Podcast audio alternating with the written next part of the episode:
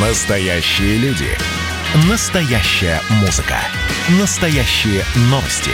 Радио «Комсомольская правда». Радио про настоящее. 97,2 FM. эм.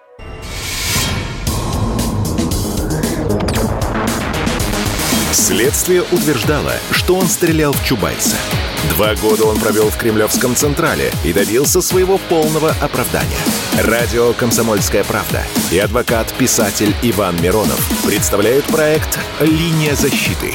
Передача о том, что безвыходных ситуаций не бывает.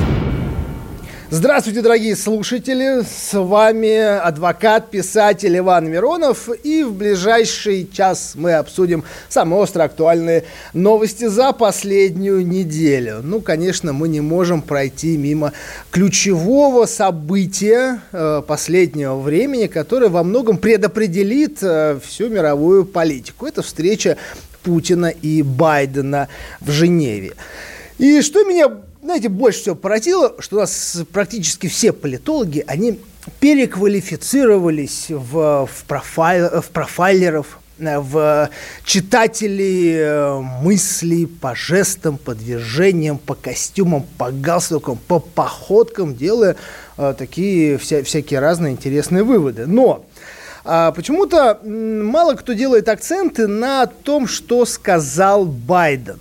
Э, и вот даже я, когда готовился к эфиру, искал ну, стенограмму перевода интервью, э, брифинга Байдена, не нашел. И знаете, что меня, как, что меня поразило? Э, что вообще это похоже было на, не на партнерскую беседу, не на партнерский диалог между лидерами ведущих держав. Это было похоже на ультиматум со стороны американского президента, который дал 6 месяцев для Владимира Путина, чтобы решить ключевые вопросы, а потом будут, как он сказал, определенные последствия в отсутствии решения по этим вопросам. И э, сейчас у нас на э, связи Владимир Брутер, эксперт Международного института гуманитарно-политических исследований. Владимир Ильич, здравствуйте. Добрый день. Владимир Ильич, скажите, пожалуйста, как вы оцениваете вот, э, встречу, результаты, вот этот весь извечный вопрос, который задаются э, все, кто победил, кто здесь выиграл, и кто кого дожал, пережал, и кто остался в проигрыше? А развернутый ответ или короткий? Э, ну, как душа лежит. Ну, душа у меня к этому вообще не лежит. А, она лежит в другие вещи. А здесь я могу прокомментировать. А, значит, э, никто не выиграл. А, собственно, выигрыш не предполагался. Соединенным Штатам и политическому Вашингтону нужна была картинка, он ее получил им нужна была медийная картинка. И не случайно, что они отказались от совместной пресс-конференции, не случайно, что на следующий день Нуланд начала заявлять о том, что Россия не должна сближаться с Китаем, и не случайно, что Салливан, который был Джейк Салливан, который был одним из организаторов конференции, э, встречи, э, начал рассказывать о том, как они видят результаты. Э, все это совершенно не случайно, они получили ту картинку, которую они хотели получить, и теперь будут ее тиражировать. А что касается России, она получила контакт, которого она хотела. Она получила согласие Соединенных Штатов на переговоры о стратегической стабильности, которые можно назвать э, э, предпереговорами к СНВ-4. И э, мне кажется, что Путин получил информацию о том, что настроение Байдена по отношению к России несколько мягче, чем настроение его команды. С Байденом он может говорить, а вот с командой, скорее всего, нет. И это он пытался на следующий день, выступая в Академии госуправления, э, передать. Э, на самом деле он то же самое говорил и о встрече с Трампом, и о команде Трампа, и, и там из этого ничего не вышло. И здесь из этого может выйти ровно столько же, потому что Байден не управляет политическим Вашингтоном, а скорее всего является просто одним из его протагонистов, но никак не организатором э, того, что из себя этот политический политический Вашингтон представляет. Скажите, пожалуйста, Владимир Ильич, вот э, в интервью э, Байдена не в интервью Байдена, в брифинге Байдена э, иностранным журналистам, где не было аккредитовано наших журналистов, а, там был озвучен срок 6 месяцев, после которых будут приняты какие-то ответные шаги. Вот именно два раза прозвучало эти 6 месяцев, то есть это время, которое, как считает Байден, он дал Путину для того, чтобы тот сделал определенные выводы и решил а, на озвученные проблемы. Вот почему 6 месяцев? Что это за срок? И какие последствия могут ждать Россию? Я спрошу для уточнения, какие выводы? А, Байден заявил, мы узнаем через 6 месяцев, сможем ли мы вместе работать, улаживать вопросы, начиная с освобождения наших американских и американцев из русских тюрем, кибербезопасности и так далее. Если мы не сможем это сделать, это будет проблемой. Дословная цитата. Мне кажется, что само по себе это совершенно ни о чем не говорит. А, Соединенные Штаты испытали уже на России все возможности своих эм, санкций. Из этих санкций что-то получилось, что-то не получилось. Они могут усилить санкции э, где-то как-то, но совершенно понятно, что им это невыгодно уже делать. И заявление Нуланд именно из этой части. А у Соединенных Штатов на российском направлении есть э, главная, я бы сказал, мега-цель это не допустить создания военного союза России и Китая. Это единственная и главная цель. Все остальное им в целом безразлично. А, Россия не представляет для Запада никакой самостоятельной угрозы, не может представлять в силу своей экономической ограниченности и в силу э, слабой динамики. Это э, никакая не тайна. Э, Россию выбрали в качестве объекта для давления, в том числе и потому, что она удобный объект для давления. Э, Россию выгодно показывать силой некоего зла, потому что они прекрасно знают, что Россия не будет симметрично отвечать. Э, что касается э, российско-китайского сближения, это действительно их беспокоит. И это главное, что их беспокоит. Создание такого альянса очень чревато для Запада, и они будут всеми силами пытаться сделать так, чтобы это не произошло. Поэтому сколько бы они ни поставили сроков, э, хоть месяц, хоть три, хоть шесть, хоть год, это ничего принципиально не Владимир Ильич, скажите, пожалуйста, там у Байдена проскользнула очень такая интересная фраза, он фактически сравнил будущего президента Российской Федерации э, с президентом, с нынешним положением президента Сирии Асадом, который сказал, что вот Асад э, мы не доверяем президенту Асаду, потому что он действует, он нарушает э, договоренности по химическому оружию, а в это, в случае с Россией, камнем преткновения и поводом так называемого недоверия может явиться нарушение прав человека. Вот вы не считаете, что это прозвучало как такая прямая угроза для нашего президента? Нет, я считаю, что вообще из Вашингтона прямых угроз для России быть не может. Они уже идут 8 лет в том или ином виде и никакого результата не дали. А, я думаю, что если брать американские лекала, то ситуация с правами человека в России в это время только ухудшилась. И, собственно говоря, одним из причин, по которым она ухудшилась, является давление со стороны Запада. Вот и все. Если они хотят, чтобы она еще ухудшилась, они могут еще давить. Если они не хотят, чтобы она ухудшилась, не надо давить. Сегодняшний отказ э, Путина подписать э, закон о распространении фейков как раз и говорит о том, что Россия э, понимает э, сложившуюся ситуацию и не хотела бы э, каким-то образом ее усиливать. А вопрос только в том, что каковым будет давление. Если эти структуры будут использоваться для давления на Россию, нет никаких сомнений в том, что и Россия будет усиливать на них давление. Но порой э, риторика Байдена в отношении президента, она, на мой взгляд, является просто оскорбительной. А, вот еще раз, э, еще процитирую небольшое высказывание. Господин Путин решил, что Россия является ведущим государством в мире.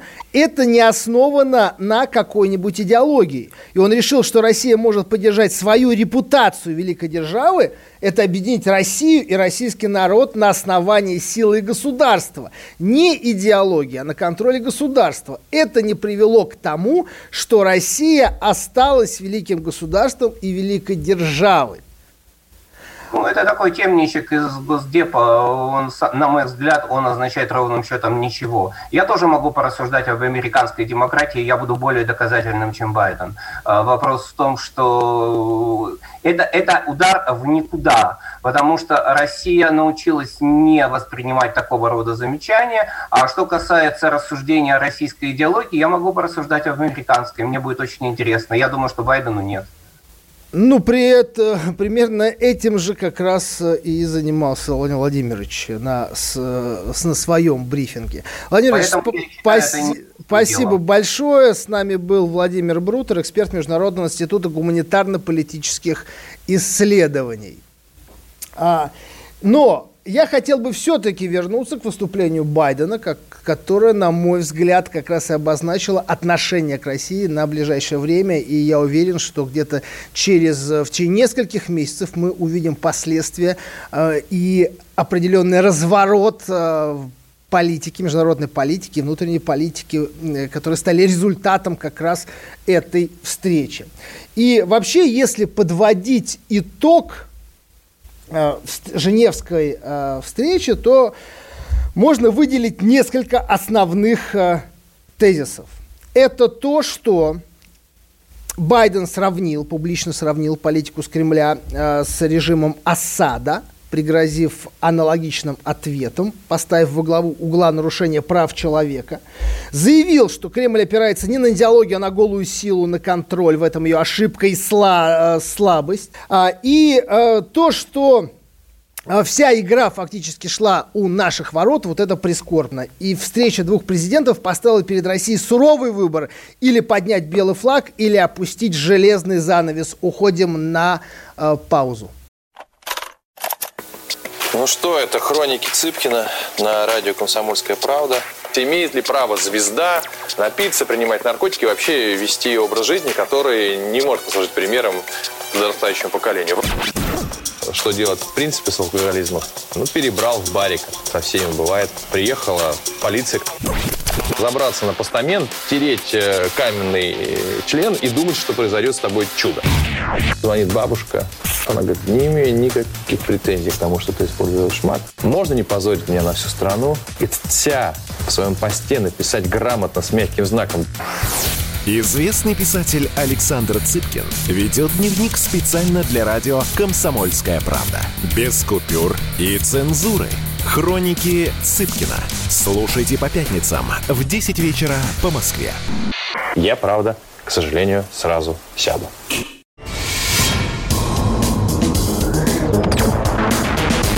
Следствие утверждало, что он стрелял в Чубайса. Два года он провел в Кремлевском Централе и добился своего полного оправдания. Радио «Комсомольская правда» и адвокат-писатель Иван Миронов представляют проект «Линия защиты».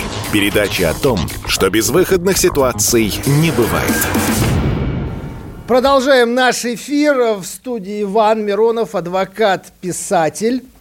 А, не забывайте присылать свои вопросы в WhatsApp и Viber по номеру 7 967 200 ровно 9702. Пишите, в конце эфира постараемся на все ответить подробно. Итак, переходим к следующей теме о том, что сегодня происходит в Москве по ситуации с ковидом. Каждый день приходят новые новости о том, что количество э, заболевших уже бьет все рекорды, даже по прошедшему лету, когда был введен э, локдаун, о том, что власти снова поднимают вопросы, прежде всего власти Москвы, о жестких новых ограничениях в отношении всех тех, кто не хочет прививаться, в отношении всех работодателей, которые держат у себя на зарплате тех, кто не хочет прививаться, о ресторанах и прочее прочее, прочее. Вот сейчас уже прозвучали заявления о том, что э, лица, которые не привиты, они, соответственно, не могут будут, будут получать плановую медицинскую помощь. Ну, на мой взгляд, осталось только еще непривитых лишить избирательного права и права собственности. Но я думаю, потихонечку мы к этому идем. А, и с нами сейчас на связи Александр Саверский, президент Лиги пациентов. Здравствуйте, Александр Владимирович. Да, здравствуйте, Иван.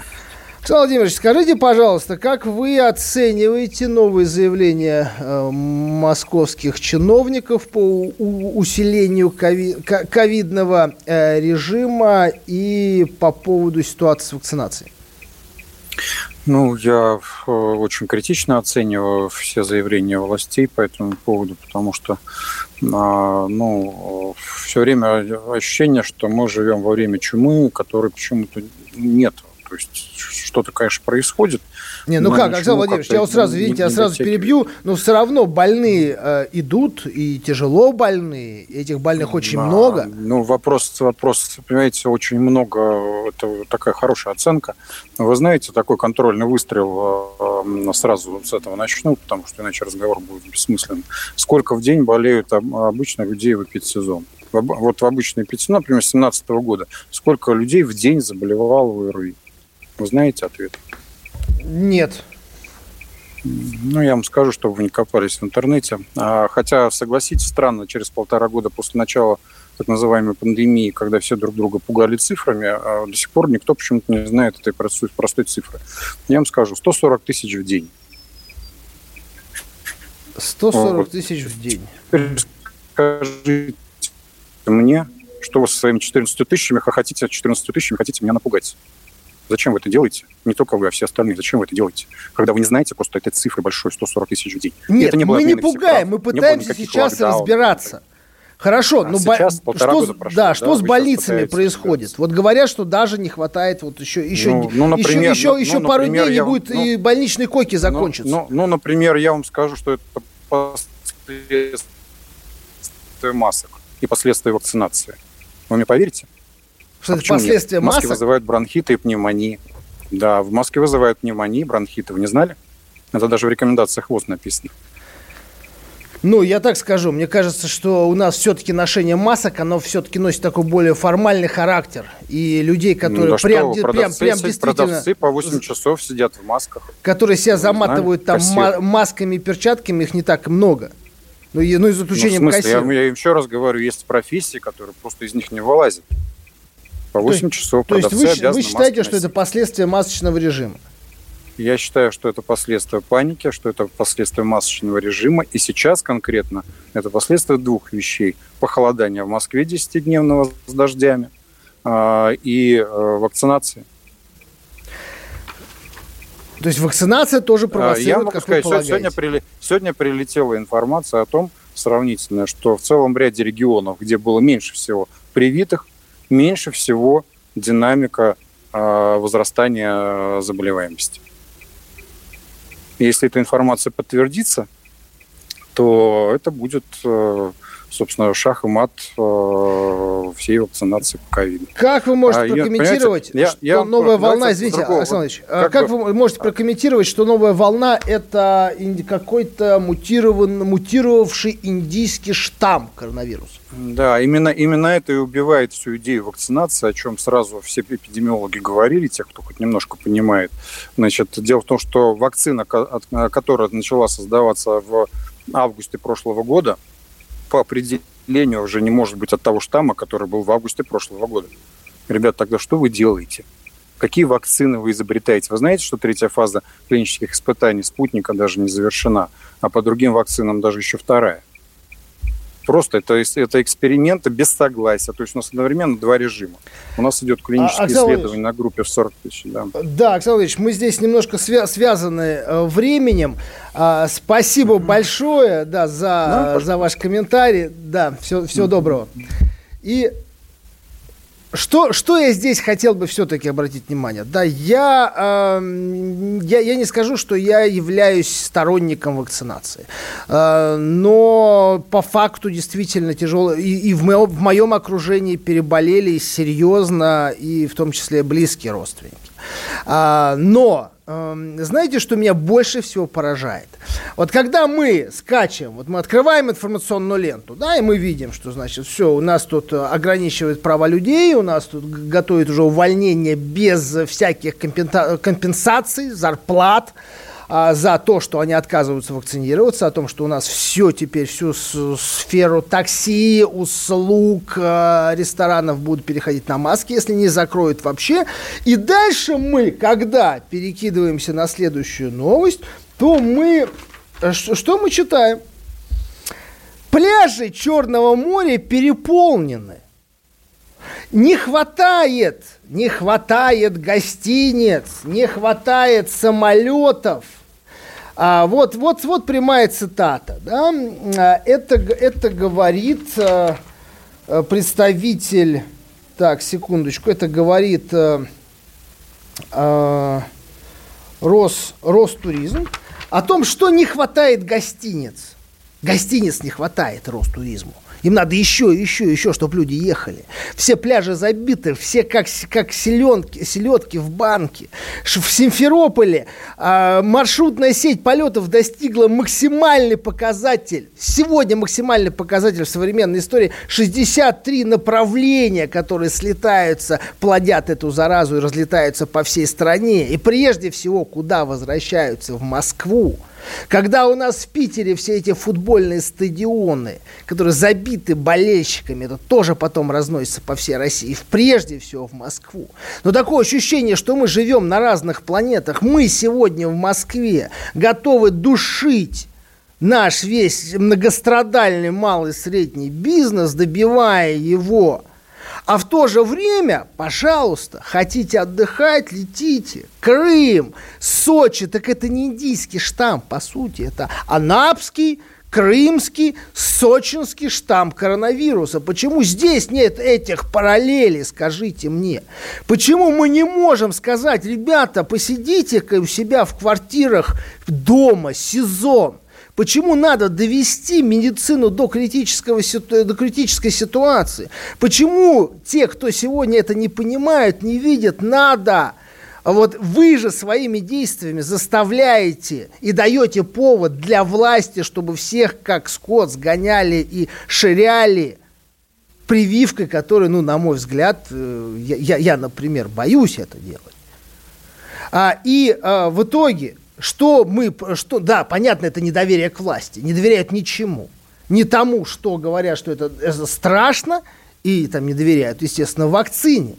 Но Почему сегодня нельзя принять жесткие меры по ограничению направлений? Почему нельзя сократить рейсы, которые добавляются, добавляются? Почему нельзя сократить ну, эти гостиницы, отели, количество мест для отдыхающих? Почему эти миллионные потоки, которые сегодня вот в этом бурлящем винег... южном винегрете потом разлетаются по России, провоцируя всю эту ситуацию, и прежде всего в Москве? Почему мы должны платить собственным собственным здоровьем и собственными правами, если власть даже вот здесь не может очевидно ввести очевидное ограничение. В конце концов, привейте мигрантов. Никто не говорит о том, что о необходимости тотальной прививки для мигрантов, которые как раз также э, наиболее взаимодействуют с огромным количеством народа, начиная от, еще раз, сферы услуг, э, метро, доставки и прочее, и прочее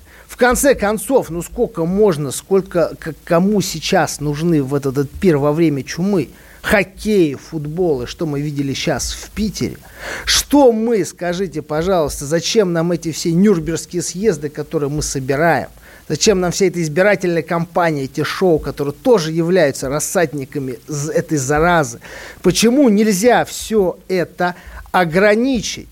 Благо, вон, наше государство все равно заб- заботится о нас. Мы э, и э, официально сегодня фактически легализует порнуху. Мы вернемся после рекламы. Пишите сообщения на телефон 7 967 200 ровно 9702. Давайте не будем растекаться мыслью.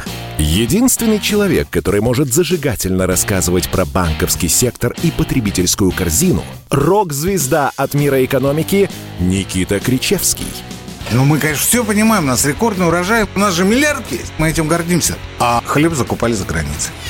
В 2003 году Борис Абрамович предлагал мне стать папой римским. Я отказался. Он разбирается в мировых трендах, строит прогнозы и знает что надо делать. У меня есть встречное предложение. Если вы нам намекаете, мол, вы там смотрите, да, так вы национализируете эти холдинги. Какие проблемы? По средам в 17.00 по Москве. «Экономика» с Никитой Кричевским. На радио «Комсомольская правда». Я буду резок, я буду краток, я буду четок.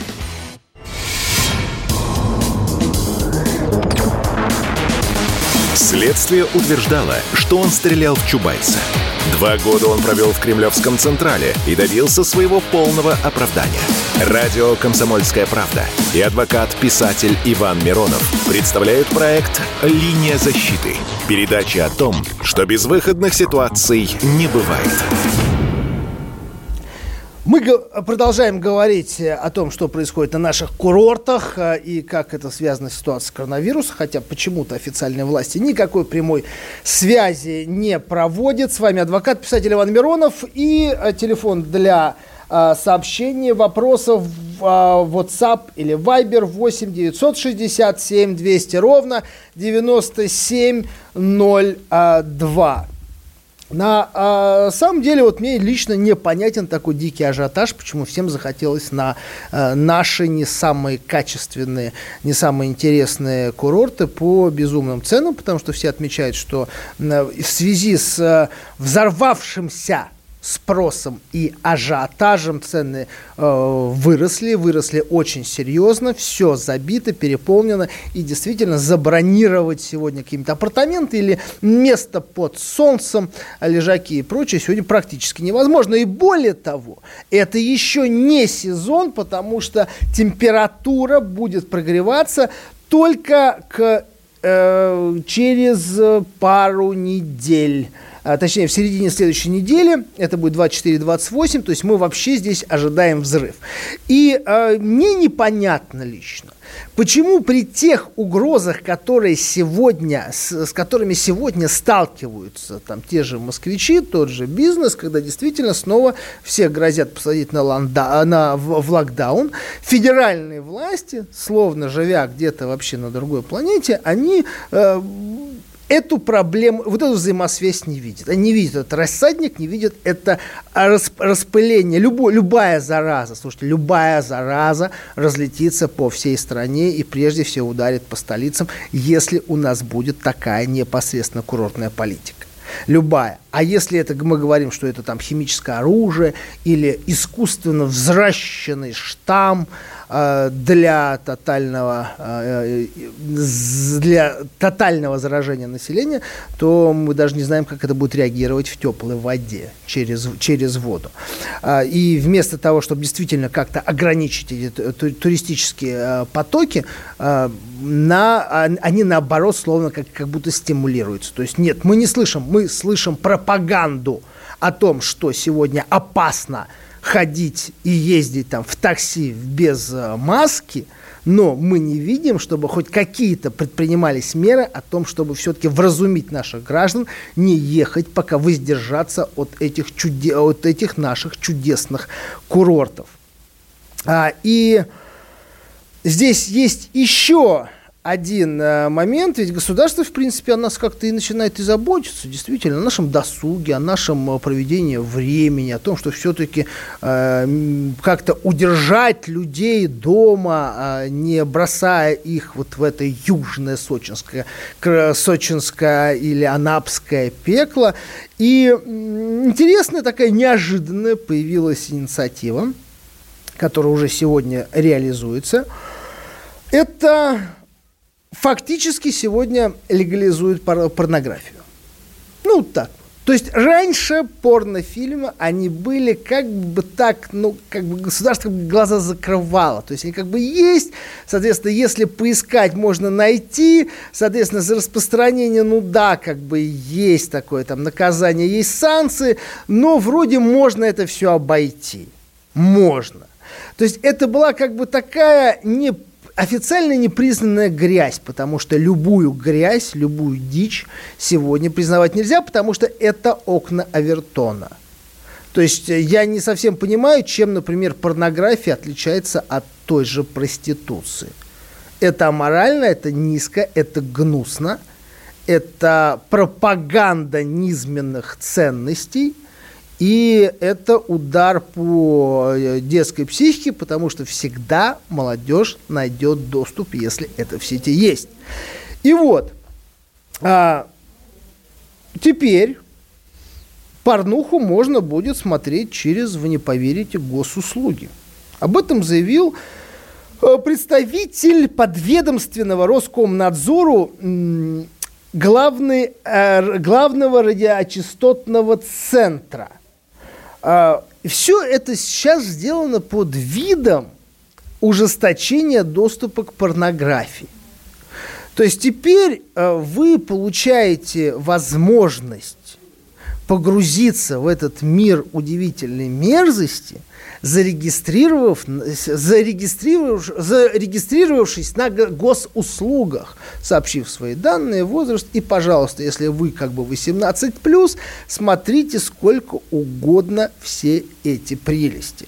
Причем э, самое интересное, э, что э, таким образом, как опять э, было заявлено в ведомстве, у нас будет фильтроваться э, не законная порнография и незапрещенная законом.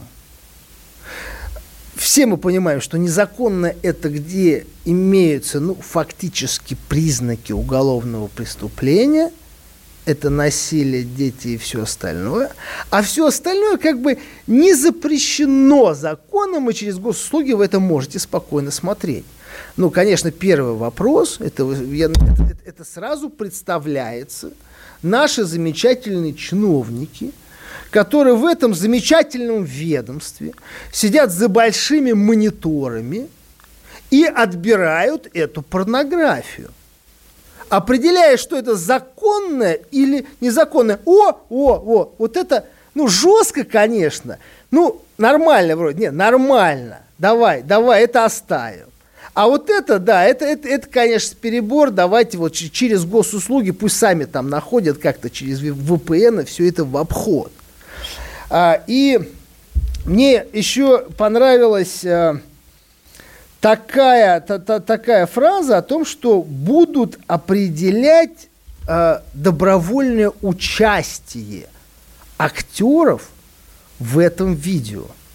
Добровольное участие. Вот интересно, эта добровольность, она будет как определяться? По довольным физиономиям героев? Или почему? Или по каким-то письменным объяснениям, справкам и распискам, что участвуют добровольно, без насилия, без принуждения и без шантажа?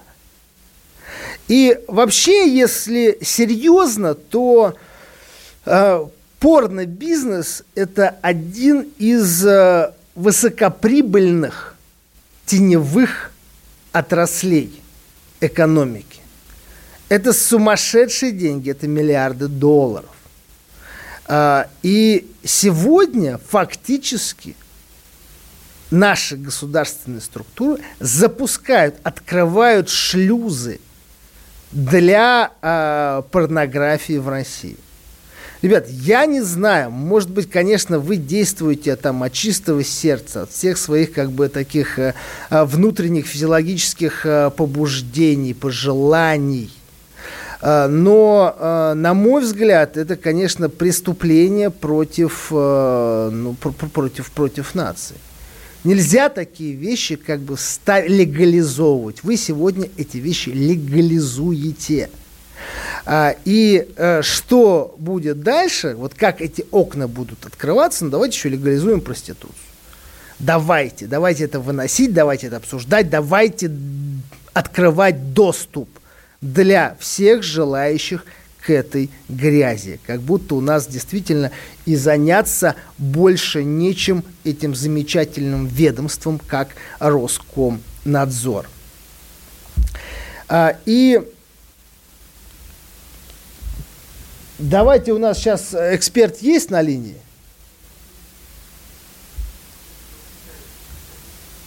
Сейчас мы выводим на, на связь. Э, Элину Жгутову, руководитель общественного центра по защите традиционных семейных ценностей Иван-Ча, эксперт по семейной политике.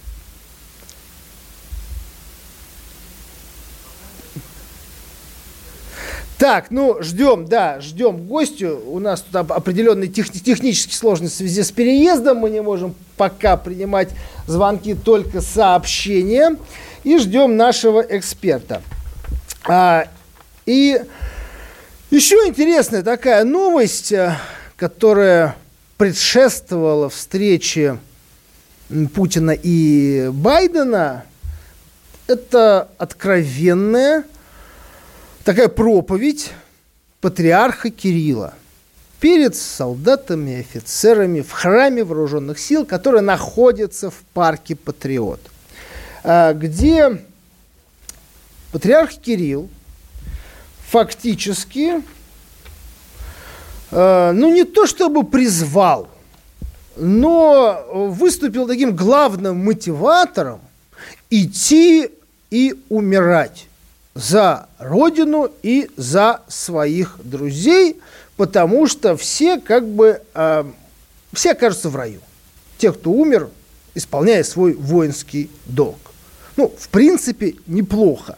Как говорится, а, как, сказал, как, сказ, как, сказ, как, как сказал классик, они все сдохнут, а мы попадем, они попадут, а мы попадем в рай. Итак, мы подключаем Элину Жгутову. Ирина Юрьевна, здравствуйте. Добрый вечер. Э, скажите, пожалуйста, как вы оцениваете инициативу по поводу фактически легализации порнографии, и теперь э, можно, показав свой возраст 18+, официально отметив, можно теперь уже, как говорится, получать доступ к порнографическому материалу? Вы знаете, читать такие новости просто возникает естественная физическая тошнота это просто физически э, неприятно читать, мутит, да? Вот мы читаем, например, что будет разрешено 18 пусть лет. Вот моему сыну 17, да, mm-hmm. там, года ему будет 18. Незапрещенную законом порнографию авторы определяют как материалы, представляемые в виде натуралистических изображений или описаний половых органов совершеннолетнего человека и или полового сношения, либо сопоставимого с, с половым сношением действия сексуального характера с участием совершеннолетних людей с их согласия. Ну, это же ужас, что, понимаете? То есть, во-первых, как, извините, на э, видео или на фото там будут определять согласие. Это что, искусственный интеллект, что ли, должен определять? Вот, это вообще, вот как вообще? А, скажите, пожалуйста, как вы считаете, для чего это сегодня сделано? Ну, конечно, для легализации порнографии, вы правильно говорите. Наверное, наверное, все это делается под э, благовидными предлогами, чтобы защитить несовершеннолетних или еще что-то. Но мы всегда понимаем, что а, любые способы борьбы, любая профилактика – это лучшая пропаганда того, с чем борются или профилактируют. Вот, поэтому вот в этом данном случае, конечно же, это будет закрепить в если сейчас, извините, это э, осуждаемое обществом явление, да, ну, по крайней мере, традиционным обществом, консервативным, то теперь на уровне государства это просто э, разрешается молодым людям 18+. О какой демографии можно говорить? Ну, о какой демографии можно говорить, если вы людям 18+, которые вступают где-то в репродуктивный возраст, говорите, что, слушай, знаешь что, а вот его лучше вот займись вот этим. Вот. А Елена Юрьевна, да, спасибо большое, мы просто немножко ограничены по времени. Э, да, спасибо за ваш комментарий. Все, всего доброго. А, итак, замечательная, я бы сказал, новость. Ну, как говорится, под конец уже а, под конец своего срока Государственной Думы принят очень интересный закон. Правда, все. Депутаты уже больше э, разойду, уже разошлись на этой неделе и сойдутся уже в новом составе, но решили вот под конец всех удивить.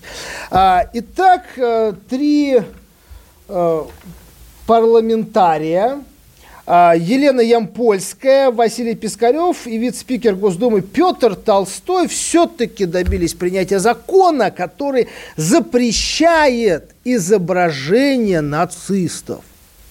То есть все, вот теперь, вот все, кто теперь име, имел отношение к Третьему рейху по историческим событиям, их изображение печатать запрещено. А, эта история была связана с тем, что госпожа а, пошла как-то в магазин, купить себе блузку. И оказалось, что блузка, которую ей предложили, она с портретом Гитлера. Ну, там, правда, были замазаны глаза. И продавцы утверждали, что это наоборот, это некая такая негативная коннотация в изображении э, лидера Третьего рейха, но тем не менее госпожа Ямпольская возбудилась и добилась таки принятия этого закона. А теперь смотрите, что в этом, в этих поправках замечательных значится. Это, э, это действительно очень удивительная история. Сейчас я вам прям процитирую. А теперь а, под, под а, категорию экстремистских материалов попадает, внимание, изображение, в том числе организаций, а, изображение руководителей организаций, сотрудничавших с указанными группами и организациями движения. То есть речь идет об э, тех, кто представлял организации, и они так или иначе сотрудничали вот с представителями Третьего рейха. А, что это значит? А это значит следующее. То, что сегодня под запрет изображений в каком-либо роде попадает а, святой Иоанн, Иоанн Шанхайский. Как вам? Который был одним из а, руководителей Русской Православной Церкви за рубежом, и который в свое время призвал выступить против большевизма на стороне Гитлера. Впоследствии он был канонизирован. И в Сан-Франциско есть, скажем, вот церковь, и есть э, очень много икон, которые продаются по всей России, стоят в храмах, и в том числе его изображение присутствует на фресках. Вот сегодня по поправкам, которые приняты Государственной Думы, по идее, эту иконы должны быть уничтожены потому что это публичное изображение руководителя организации, который сотрудничал с Третьим рейхом. Теперь Генри Форд, один из, э, ну как, один из, фактически создатель конвейера, создатель мирового автопрома, гигантского концерна в честь своего имени, а теперь это тоже, теперь его портрет нужно вымороть со всех учебников, со всех книг, потому что это был э, очень близкий друг и партнер Третьего рейха Гитлера. Портрет Форда висел в кабинете Гитлера. И э, это человек, который был награжден орденом заслуг германского орла, это высшей нацистской награды для иностранцев. И теперь Форд тоже у нас под запретом. Его изображение нельзя даже будет публиковать не в интернете, не в учебниках, не в, в книгах, которые, в принципе, даже входят, насколько я, я помню, а, в список обязательной литературы для школьников. Идем дальше. А что нам делать с представителями всех организаций, которые в тот момент сотрудничали с Рейхом, с Ватиканом, с Красным Крестом, с Международным Олимпийским комитетом. Теперь все изображения руководителей, которые в тот исторический период занимали эти все должности, командные ключевые, они тоже подлежат забвению, вымарыванию их публичная демонстрация, она фактически сегодня запрещена. Но а, опять-таки, а дальше на это изображение а давайте вспомним, что такое фирма Adidas.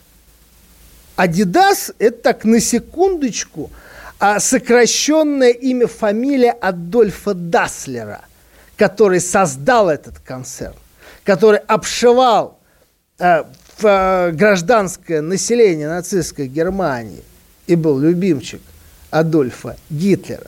Это фирма Adidas.